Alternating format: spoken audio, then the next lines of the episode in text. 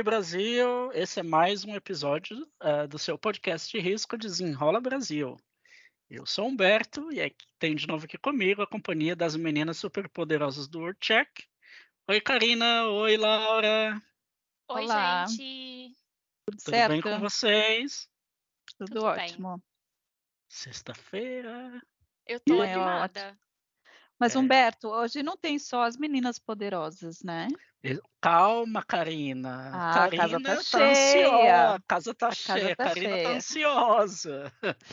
Hoje nós temos convidados, né? Tem uma convidada recorrente, né? Que tá aqui de novo é, pela segunda, segunda vez, né, Denise? Oi, Denise, fala é. oi pro povo. Oi, pessoal, tudo bem? É, na segunda vez. Vai tá feliz de estar aqui conosco, Denise? Fala a verdade. Ah, sempre, né, gente? Obrigada por me convidar de novo. Denise, daqui a pouco assina um contrato de permanente. É, ah, é, da próxima vez, né? Efetivada. Será que vai ter terceira? Três vezes. Efetivada. e nós temos um convidado que está aqui conosco pela primeira vez. Oi, Diogo. Oi, oi, um português no meio do brasileiro. Coitado, vai sofrer hoje. Primeira vez iniciante. A primeira vez a gente nunca esquece, então acho que vai Exatamente. ser memorável para todo mundo. E Humberto. Só é você. É isso aí. Esse, é, Mas... esse episódio vai ser inesquecível para todo mundo. Até porque uhum. hoje a gente teve uma proposta diferente, né? A gente sempre fala uh, de assuntos que não são muito agradáveis, né? A gente é master em, em abordar desgraça aqui no podcast. Não que hoje a gente não vá fazer diferente, mas a gente vai fazer de forma mais light, não é isso, meninas? É, a gente vai deixar um pouco o papel dos três cavaleiros do apocalipse de lado e vamos ser cinco. É. é. Como, como todos nós estamos é, baseados no exterior, né? Eu, a Karine e a Laura, a Denise também estamos na África do Sul. Uh, o Diogo está na Polônia, né? Mas a Denise já morou uh, na Inglaterra. Né? O Diogo também, obviamente, já morou em Portugal. A gente resolveu fazer uma, uma coisinha um pouquinho diferente.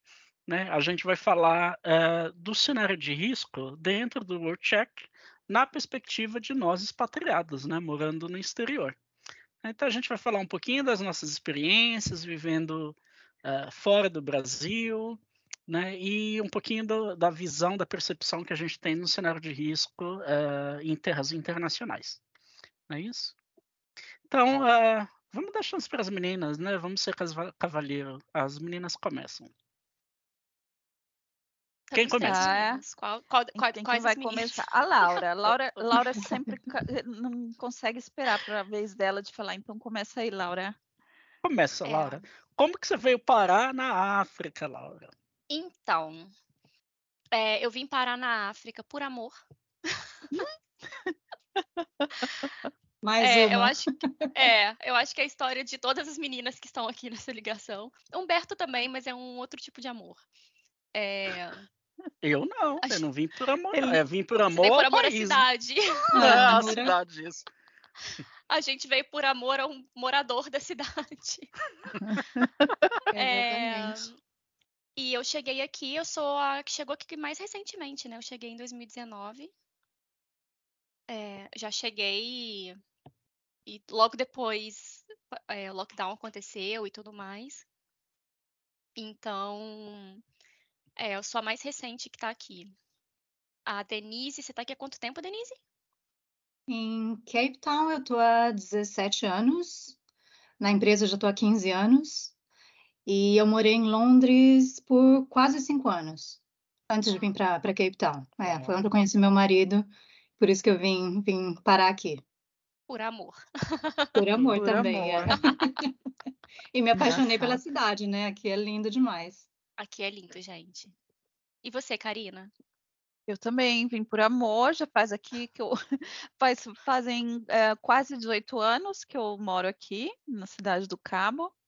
É, vim porque meu marido é sul-africano. E você morou onde ah. antes? Ah, eu morei em Angola também, gente. Morei em uhum. Angola, morei no sul do Brasil, no centro do Brasil, no nordeste do Brasil. Já já passei por muito lugar. O amor faz a gente fazer coisas malucas, não é? Ah! Diogo, o dia que você vier para Cape Town, a sua história vai ser igual a do Humberto. é. É o amor, não tem aquela música? É, eu, eu, eu já tô aqui há 10 anos também, gente, e, e também foi amor à primeira vista, né? É, mas eu, como sou um pouco mais racional, é, para eu a tal nó, né, com Cape Town, como, como se diz, eu tive que vir quatro vezes antes de tomar a decisão. Uhum. Né? E Uau. tô aqui. Tô aqui. E você, Diogo, como foi parar na Polônia, menino? Eu não foi por amor, não. nem, nem por amor ao dinheiro? amor ao dinheiro, sim. Agora fico, estou cá, fiquei cá por amor, amor. Amor à pessoa. Agora, vou vir para a Polónia foi mais pela, pela falta de trabalho e pela falta de condições económicas, como tu disseste, Humberto. Pelo amor ao dinheiro, ao din-din da Polónia. Já estou há três, três, vai fazer três anos agora, em outubro deste ano, que estou na Polónia. Praticamente, praticamente um polonês já. É, precisa foi falar a língua, mas. Ele tem uma cara de polonês. Gente, uma curiosidade para o Diogo é polaco, não é? Polaco, sim, nós temos polaco. É. A gente é. fala polonês. Fun fact polaca. on the podcast. Se eu não me engano, a língua portuguesa admite as duas formas, né? Sim, Se eu sim, não me sim, engano. sim, sim, verdade. Sim. Mesmo em Portugal, há quem diga cultural. polonês também. Tá. Uh, meninas, quais, quais foram os maiores desafios para vocês, né? É, eu acho que principalmente para Laura, porque a Karina, como falou aí, já morou praticamente nos sete continentes. Não é isso, Karina? Nem tanto, Humberto. Ah, enfim, mas é, é, quase lá. E a Denise também já, já morou uh, bastante lugares e tal. Acho que a Laura, a primeira vez morando fora do Brasil, tá, entendo que esse processo de adaptação ele pode ser um pouco mais moroso, né? Então, é, quais foram as maiores dificuldades, Laura, de, de você na África do Sul? Olha, a minha experiência pessoal foi o load shedding. É, gente, deixa peraí, explicar. para tudo. Vai. Explica o que, que é essa palavra, Laura. É, então, o load shedding, ele é uma, uma espécie de rodízio de energia elétrica que acontece quando a empresa é, que fornece energia elétrica para o país aqui não consegue fornecer para todo mundo ao mesmo tempo porque não tem capacidade. Então, eles fazem esse tipo de rodízio e a gente sabe, pelo menos a gente sabe antes do tempo quando que a gente vai ficar sem eletricidade, então a gente consegue se programar. Mas para mim essa foi a parte mais desafiadora. A gente pode Pelo comentar depois por que, né? que isso é. acontece, é. né? Mas. É, é, exatamente. Você falou que eles não conseguem fornecer para todo o país, mas é isso que eles falam, né? A gente uhum. não sabe muito bem. A demanda mas, é, na é verdade, é muito maior do que a oferta de produção, né? Na verdade. É. Olha, você, Karina? do meu. Então, eu ia falar, do meu lado, eu acho que a minha dificuldade maior foi ficar sem pão de queijo. Na verdade, não, estou fazendo uma brincadeira, gente. Eu acho que a adaptação cultural é uma coisa que pesa bastante quando você vai para um outro país. Um, então, é, é, a adaptação da língua, um, e, e, mesmo que quando no tempo que eu morei em Angola era um português bem diferente, a cultura é diferente, o que as pessoas comem é diferente, o jeito delas um, se socializarem é diferente. Então, assim, é, existe um período de adaptação cultural que geralmente é chamado, né, é, de choque cultural, que na verdade você uhum. entra num choque e daí você se adapta depois com o tempo. Um, é, é, é, é, um choque muito grande. E eu acho que essa foi a maior dificuldade, mas estamos aqui ainda, né? Eu fiquei no tempo em Angola trabalhando, foi onde eu conheci meu marido, e daí vim para cá, para a África do Sul, e, e já estou aqui há 18 anos. Então, eu acho que a maior dificuldade para uma pessoa que vai morar em outro país uh, por um longo tempo é essa adaptação cultural mesmo, na minha opinião, né? Uhum. Uh, você é o mais é. novinho, Diogo, que está na Polônia. É, qual, qual, foi, quais foram os maiores desafios para você? A gente sabe que a Polônia é um, é um país frio, né? Uhum. Frio no sentido de clima e também no sentido de uh, das pessoas em si tendem cultural. a ser um pouco sim, sim. cultural, mais reservadas sim. e tudo mais. Sim, um bocadinho como a Karina disse também, também pela comida. Não necessariamente pelo pão de queijo, mas pelos pastéis de nata. O, o que os brasileiros também gostam muito do pão fresco de manhã também. É difícil arranjar pão fresco bom de manhã.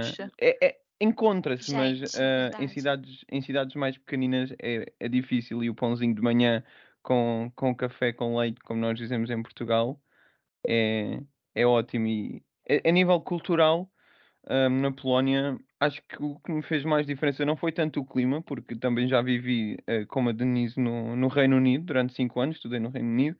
A minha mãe também é no Canadá, uh, portanto também já estive no Canadá. E como a Karina também já vivi em Angola durante um ano, uh, portanto não, não, não, não direi que foi o clima, foi mais como tu disseste e bem, Humberto, as pessoas. É, é estranho porque nós, tanto portugueses como brasileiros, temos muito aquela coisa de chegamos ao pé de uma pessoa mesmo que não conhecemos damos dois beijinhos ou, ou abraçamos a pessoa uhum. ou algo do género.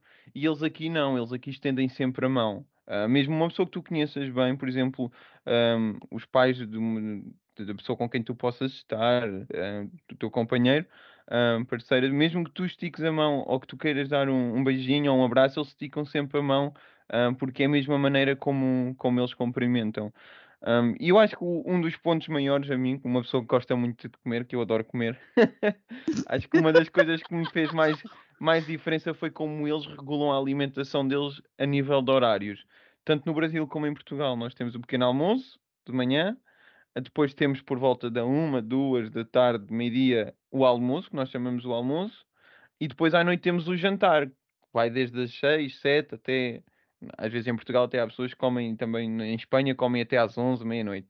E eles aqui não, eles aqui têm um pequeno almoço da manhã, têm depois um, uma, uma refeição que comem às 3, 4 da tarde, e depois à noite, antes de irem para a cama, comem só um pão com café ou com chá, um queijo ou uma salsicha ou algo desse género, e é basicamente o jantar deles. Ou seja, eles fazem o jantar deles às 4 da tarde, cada Polónia, e depois à noite é só mesmo algo para meterem no estômago.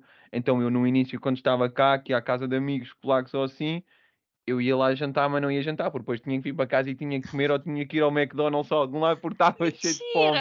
Não verdade, porque estava cheio de fome, porque era diferente para eles. E eu, para uma pessoa que gosta de comer e que come bem à noite em Portugal, no Brasil e na Europa e, também, e noutros países, quem vem assim para estes países de leste, que é diferente, porque lá está, como anoitece muito cedo, eles comem mais cedo porque vão mais para a cama também muitas vezes mais cedo, vão dormir mais cedo.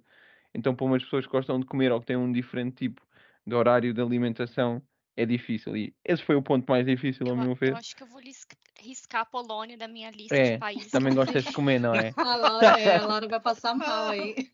Ah, vai. Ai, vocês não vou dar engraçados. Denise, uh, a gente sabe que existe uma comunidade brasileira muito grande em Londres, né? Realmente tem muitos brasileiros morando, trabalhando lá. Uh, você acha que isso de alguma forma te ajudou no seu processo de adaptação ou não necessariamente? Ou você teve muita dificuldade? Não, com certeza. Eu acho que, que a comunidade brasileira lá é bem grande, realmente. É, para mim, é, a dificuldade maior, acho que no começo, foi a língua, porque eu fui para lá achando que eu falava um pouco de inglês, mas quando você chega no país estrangeiro, você acha, você vê que não, não sabe nada, né? Mas a minha sorte também foi que eu conheci meu marido logo no primeiro mês, então ele teve muita paciência, me ajudou muito, então o processo foi menos menos traumático para mim por causa de, uhum. desse suporte que eu tive logo no começo. Mas com certeza os brasileiros que, gente, que eu conheci no, durante durante os anos foram foram super importantes porque fizeram minha a minha passagem por Londres ser bem mais tranquila, né? É, outro ponto é o frio, né? Porque é muito frio. Então, no Brasil, a gente não está acostumada com o frio que tem lá, neve, e escurecer três horas da tarde está escuro. Então, é, um, é, um, é uma diferença muito grande. Você acaba. A pessoa fica com depressão, fica, sabe, triste, porque você não está acostumado. O brasileiro está acostumado com sol, com calor, e, e, e isso foi também uma, é, uma da, um dos problemas que a gente enfrenta quando a gente vai para lá. Uhum. E é. é, eu não, não eu sei, eu acho que, que para mim seria... a, a Laura não, não aguenta, que ela quer falar alguma Não. coisa aí. Diga, que essa Laura. parte do inglês, essa parte do inglês é verdade. Eu também sofri muito quando eu vim pra Sofreu. cá. É. É. E eu acho que aqui na África do Sul tem um especial que tem muitos sotaques diferentes. Uhum. É Então, verdade. Mas em Londres em também. Londres em também, era é, assim. Londres É. também. ah, isso É. eu nunca fui pra Londres. E Escócia é pior. Não Escócia é o sotaque escocês. Eu estive na Escócia um ano, ah, em Glasgow. é, dos pior, é dos piores sotaques que eu já ouvi de inglês na vida. As pessoas mais velhas de, É. de- da Escócia que falam é quase impossível, é imperceptível. Mesmo pessoas de Inglaterra que vão à Escócia não conseguem muitas vezes entender o que eles falam. É Eu, verdade. hein? Poxa. É verdade. Eu, eu, eu acho que o grande desafio, eh, por exemplo, para mim da África do Sul, é o sul-africano, e de uma, maneira, de uma maneira geral, é um povo muito amistoso. Mas ah, até se tornar uma amizade é um, é um processo mais complicado, né? Porque Concordo. normalmente eles crescem juntos, frequentam a escola juntos, e aquele é o grupo de amizades dele que vai, deles que vai para o resto da vida. Né? E, aí admitir gente de fora dentro desse ciclo de amizades é um processo que demanda muito tempo, muita É um pouco- paciência, Um enfim. pouco como a Polónia. Um pouco como a Polónia. Eles podem ser teus colegas, digamos assim, mas para tu te tornares amigo, amigo verdadeiro, demora o seu tempo, tem que ganhar a sua confiança e muitas vezes já tem os círculos Sim. de amizade feitos e tu para conseguires entrar nesse círculo tens que mesmo demonstrar que é uma, que é uma amizade séria ou da maneira que for, mas, mas sim, é um pouco, um pouco igual aqui também na, na Polónia. É, leva mais tempo, né? Sim. Menos, Sim. me- menos espontâneo como é, Uhum. como as coisas acontecem na nossa Uhum. cultura, nos Até para portugueses e convidar- brasileiros. Até para convidarem para tu ires à, à própria casa deles. Nós, tanto Uhum. portugueses como brasileiros, temos aquela facilidade do ah, traz Com um amigo, certeza. traz um amigo do amigo, Uhum. etc. É. E eles Uhum. aqui não, eles aqui não, para convidarem para ir à casa deles é porque tens que mesmo ser alguém que eles te consideram amigo.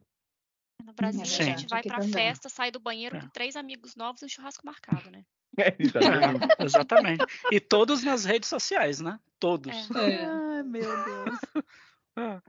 Gente, É verdade. vamos, vamos, vamos falar um pouquinho do lado ruim, da, se é que a gente pode classificar assim o lado ruim da conversa. Uhum. Né? É, todos nós aqui, obviamente, já passamos da fase de lua de mel, né, com o país que a gente mora. Ah, a gente sabe que durante a fase da lua de mel, a gente tende a idolatrar tudo no país que a gente mora é melhor do que no país que a gente morava. Tudo funciona perfeitamente, é mais bonito e a gente tende a meio que esquecer um pouquinho das coisas ruins que acontecem lá, né? Ah, é, dizem aí as pesquisas científicas que essa fase de lua de mel pode durar entre um mês e quatro anos para algumas pessoas. Para mim, eu usei todos os quatro anos que eu tinha direito. né? Eu usei meses. É, mas a lua de mel acabou e agora a gente é, tende a ver as coisas de uma maneira mais, mais realista, né? O que é bom é bom e o que é ruim é ruim. É, Exatamente. vocês, como expatriados, é, como vocês veem o risco, por exemplo, ou do Reino Unido, ou da Polônia, enfim, talvez até comparado com o Brasil? né? É muito diferente, são realidades diferentes. O que, que vocês acham? Eu posso começar Uau, pel- pela, parte, pela parte de Portugal. Pode, pode, falando, claro. como uma pessoa que veio de Portugal que não tinha fala, contacto ainda com, com o World Check, mas quando cheguei ao World Check ahm, há cerca de dois anos, três anos atrás, ahm, ajudei em alguns momentos a equipa de Portugal a fazer risco de Portugal no World Check. É bastante perceptível a diferença, tanto a nível de notícias como a nível de PEPs, pessoas politicamente expostas, ahm, a abertura não só do país, mas também de, de mídia sobre essas notícias. Ahm, por exemplo, em Portugal, quando há operações ahm, da polícia ou do Ministério Público, os nomes divulgados são muito poucos. ahm, e quando são divulgados é porque são pessoas prominentes de posições políticas ou pessoas famosas no país. Ahm, pessoas com um nível que não têm um nível de, de PEP ou que não são pessoas que são conhecidas ou que são crimes que, apesar de serem relevantes para nós, ahm, não são níveis, eh, não são crimes com elevadas quantias financeiras. Raramente os nomes são, são divulgados em media sources, ou seja, em mídias, eh, em notícias de mídia, ahm, e também não existe como existe no Brasil e como nós researchers, ou seja, as pessoas que trabalhamos no World Check na equipa do Brasil, não existe a disponibilidade de os, as pessoas que trabalham para a equipa de Portugal chegar a um site de uma corte, pesquisar o caso, pesquisar todos os andamentos do caso, uh, se existe alguma sentença, não existe esse tipo de, de informação um, em Portugal e é muito difícil de achar. E também a nível dos PEPs, um, infelizmente em Portugal a abertura, como existe no Brasil, é muito pouca, onde nós conseguimos encontrar o CPF, o RG, conseguimos saber todas as informações pelas diversas, uh, pelos diversos sites em que nós usamos no WorldCheck. Em Portugal, um, essas informações muitas vezes não existem. A nomeação de uma pessoa um, ou está num site ou então não existe. Uh, e esse site que existe, que é o Diário da República em Portugal, muitas vezes não tem essas informações. Os, os, os individuals IDs, ou seja, os, os CPFs que nós chamamos em Portugal, o BI ou o, o cartão de cidadão, é eu não vou dizer que é completamente impossível, mas diria que é quase 90% impossível de encontrar porque não existe essa, essa proteção, essa, essa abertura um, de informação uhum. e também vai muito do facto de existir na União Europeia, como nós sabemos, as Data, data Protection Laws, ou seja, as leis da proteção de dados, etc., que não, que não permite que exista essa abertura como nós temos no Brasil. Hum. É interessante de perceber essa diferença, né? É, bacana. Karina, você que, você que morou na Angola, você percebe alguma semelhança ou diferença comparado com Portugal e Brasil? Um, eu acredito que Angola é um lugar bem único. Não sei a, a opinião do, do Diogo, mas eu morei somente por um ano em Angola e um, eu consigo perceber, eu estava lá numa fase que foi em 2005, se eu não me engano, é, foi uma fase ainda que o país estava em reconstrução, e ainda está, na verdade, né? Então, existe toda a questão social e de pobreza ainda que é existente né, no cenário de, de Angola. Isso gera muitas outras coisas. É, não sei o que, que você acha, Diogo. Sim, nós temos uma expressão não sei se vocês, acho que no Brasil tem, não sei se tem a mesma, que é, dizemos que é um pau de dois bicos. Ou seja, uhum. que, que existe o reverso, do lado positivo e o lado negativo. Ou seja, eu faca de Angola. De é uma faca de dois gumes. Ah, é. ok, ok. É, agora okay. sim, então, entendemos. Ok. Um, então, basicamente é isso. Eu com Angola acho que é um, um, um país espetacular para, para se visitar, muito bonito a nível de natureza, quando se vai mais para o interior, ou seja, para dentro da, das pequenas das pequenas aldeiazinhas onde eles vivem quase como uhum. tribos ainda, é muito Sim. bonito. Uh, mas a nível depois negativo temos o lado da criminalidade, uh, da corrupção, da poluição que é muita. E os meus pais vivem em uhum. Angola há cerca de, de 15 anos. Eu já lá vivi durante um ano, mas vou lá constantemente todos os anos e consigo notar esse aspecto que a Karina estava a dizer, que dá 10, 15 anos para cá, nota-se bastante a diferença do desenvolvimento. Uhum. Mesmo a zona de Luanda, que é a maior de Angola, como é óbvio, um, é, nota-se bastante, bastante, bastante a diferença, mas lá está, continua bastante aquele nível uh, de corrupção, que é imensa, que uhum. todos nós sabemos que é imensa e acontece mais a nível de, de PEPs, ou seja, pessoas politicamente expostas. Exatamente. Um, mas, mas sim, e, é. é diz desculpa, e, Karen. É, é, é, não, não tem problema. É sempre bom ter a opinião de todo mundo que está participando e acho que é de interesse dos nossos ouvintes também. Então, eu acho que assim, os, os, as, a situação de Angola ainda é uma situação que ainda precisa de muita mudança social para o país é, chegar a um patamar de, de, de, uma estabilidade econômica e eh, mesmo que seja ainda um país cheio de riquezas naturais, né? Um, então assim um, existem muitos um, crimes acontecendo, mesmo com a situação melhorando né? Mas são aquelas coisas de homicídios, agressões sexuais, ofensas à integridade física, à pessoa, uh, raptos, roubos e furtos pequenos. Então, assim, geralmente é mais isso que acontece, mas existem muitas estatais, né, que estão relacionadas a muita quantidade de dinheiro, os, os políticos envolvidos e tudo isso mais. Então, temos aí algumas histórias que estão registradas no Old Check, sim, uhum. e que são de bastante relevância. Não teve um caso é, que foi até vazado no ICIJ, no consórcio investigativo de jornalistas? Não sei se foi Pandora Papers, Luanda Papers, não foi? offshore? Muito lembrada. É, É. Uhum. É, teve é mesmo. possível. Era o que eu ia referir também, que existem muitas offshores e que apesar de Uhum. às vezes não surgir em casos criminais ou etc. no- no- em Angola, também temos muito o, o nepotismo também a nível de crimes ambientais. Há muita, muita exploração de crimes, de, por exemplo, de diamantes, eh, coisas desse género que não são reportadas das notícias porque não há a cobertura, ah, mas sim, são, são bastante níveis. A nível criminal existe bastantes coisas a acontecer em Angola que apesar de, de acontecerem diariamente não, não são reportadas porque também não há, não há essa cobertura de notícias, digamos assim. Hum. Interessante. Denise, ah, Denise, e no Reino Unido, o que, que, que você pode falar para nós? O que, que você pode trazer? Então, em- em- lá, é, apesar de ser uma, um lugar, uma cidade cosmopolitana, né, que en- engloba vários países diferentes, ele não está imune aos crimes, né? Então, o que eu, que eu posso citar lá de Londres seriam ah, os crimes financeiros, né? Tipo as fraudes previdenciárias, que, onde as pessoas elas se apropriam de, de benefícios indevidamente e acabam falsificando os documentos, eles acabam ocultando renda, ocultando informações para poder se beneficiar, né, de alguma maneira. É, eu acho que um dos benefícios que, que eu via muito claramente lá na, na- no local que eu morava e me deixava meio que chocada era com relação ao benefício das crianças. Então, eu via muita, muita gente nova, muitas, até adolescentes, tendo filhos com criança porque elas recebiam esse benefício.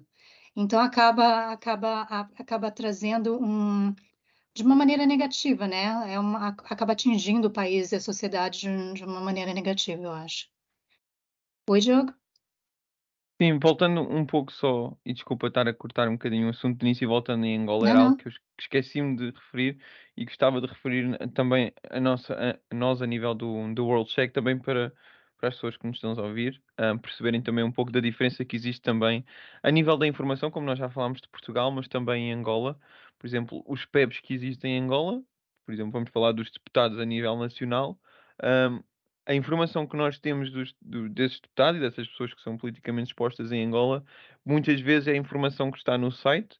ahm, e para nós conseguirmos no World Check, as pessoas que trabalham no- na equipa de Angola conseguirem diferenciar os diferentes nomes e as diferentes pessoas, é muito à base das imagens, ou seja, das fotografias que tem de cada indivíduo e da data de nascimento. Não existe números de, de identificação fiscal que sejam facilmente acessíveis, como o CPF ou o RG, Portanto, eles, pelo que, pelo que sei, pela, pelas nossos colegas que trabalham na, na equipa de Angola, eles baseiam-se muito em aliases, ou seja, diferentes tipos de nomes que possam distinguir a pessoa, ou então pelas imagens que existem nas, nas, na- nas notícias, etc., nos sites de governo, ah, que, dá, que dá para diferenciar ah, cada pessoa e cada político.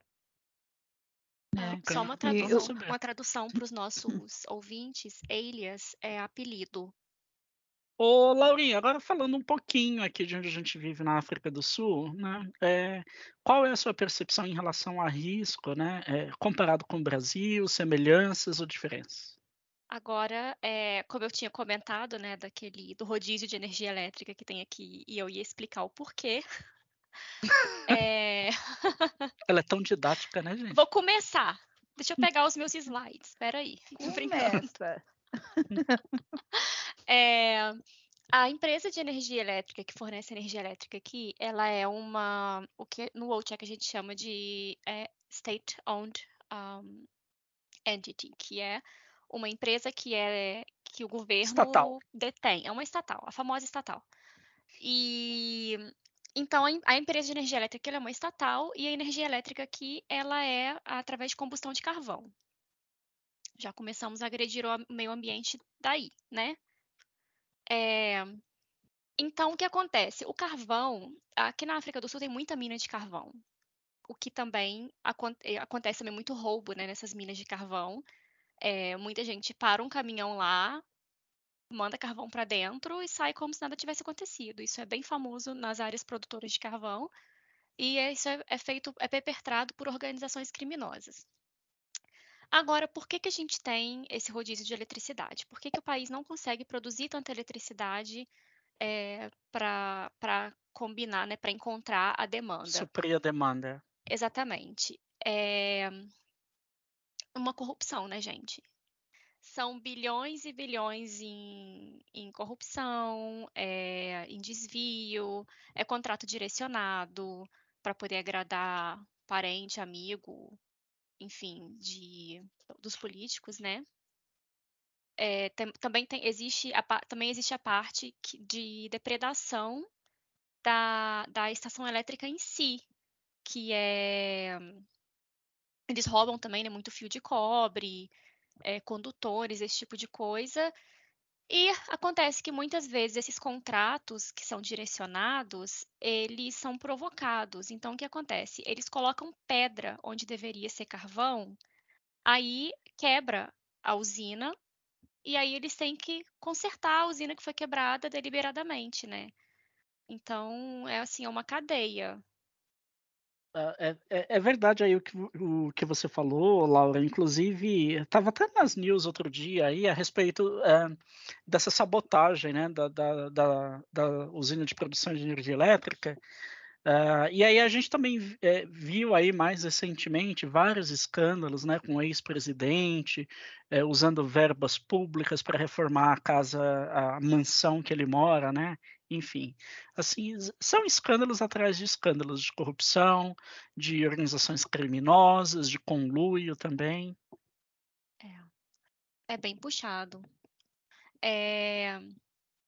E eu acho também que tem um, um caso que eu queria é, ressaltar aqui, que é o tráfico humano porque a população da África do Sul, a África do Sul tem uma população muito grande, vulnerável, né? E a gente sabe que o, o traf, os traficantes de pessoas, eles se, eles, eles se aproveitam dessa condição de vulnerabilidade para poder enganar, ludibriar, enfim, e traficar pessoas para fins de exploração sexual, de trabalho escravo. Eu lembro que você lembra que na Copa do Mundo aqui, é, o governo teve que fazer várias, tomar várias decisões para que as pessoas que estavam vindo assistir os jogos simplesmente não carregassem criança embora. Vocês lembram disso? Que foi quando não. eles começaram a, a pedir documentação para viajar com menor de idade. É verdade. não lembro. Teve, é, teve uma época que eles começaram a pedir é, o certificado isso... de nascimento. Exatamente. É, isso é para coibir o tráfico. Tráfico de uhum. pessoas, uhum. de crianças e tal. E falando nisso, Laura, me fez lembrar também sobre, em Londres, né, um problema muito grande também é sobre a imigração ilegal, porque as pessoas elas querem para lá, né, e elas querem ficar no país, só que não é fácil, então elas acabam, acabam fazendo, é, passando por vários processos lá de fraude, porque daí eles começam a falsificar passaporte, visto, é, para conseguir ficar lá e para conseguir emprego também, então começa a ser uma a falsificação a fraude começa a, a, a ser criada nesse, nesse processo de imigração, infelizmente.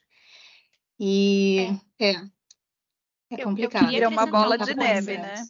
Isso. Eu queria acrescentar uma coisa nessa da imigração ilegal que é bem importante ressaltar, que as pessoas que imigram ilegalmente, elas geralmente fazem uso de contrabandistas, né? Para poder Isso. atravessar a fronteira. No Brasil a gente chama de coiote. E a partir do momento que você paga um contrabandista para atravessar, para te ajudar a atravessar a fronteira, é, é um crime, né? De ambas as pessoas.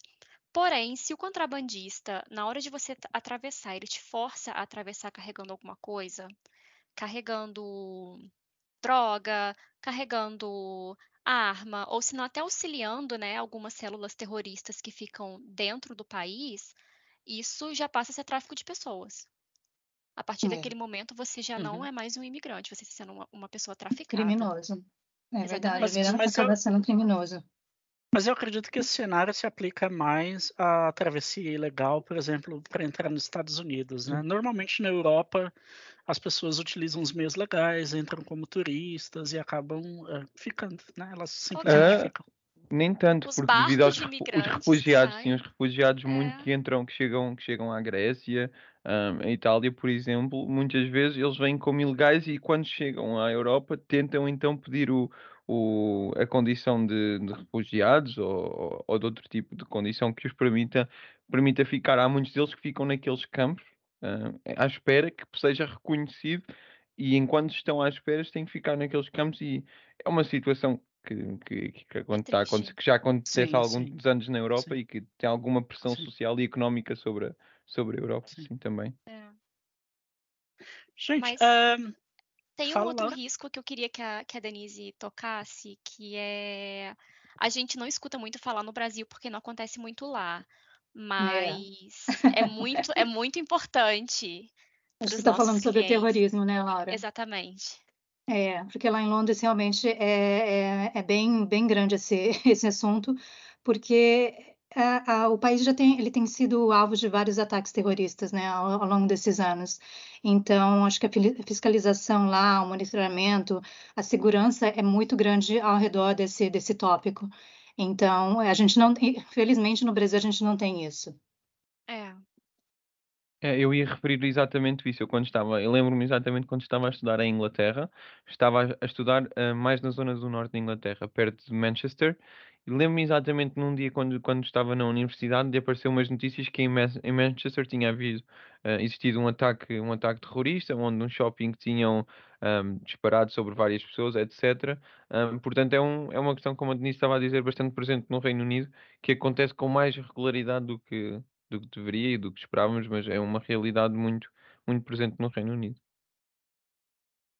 É, e só lembrando aí para quem para quem está nos escutando que tudo isso que foi trazido aqui em termos de, de crimes uh, são crimes que a gente cobre sim dentro do World Check, o terrorismo, a corrupção, né, as organizações criminosas também. Obviamente que nós somos focados dentro do cenário do Brasil, mas nós temos equipes diversas, né, de vários países cobrindo esse tipo de risco e cenário pertinente aos outros países também.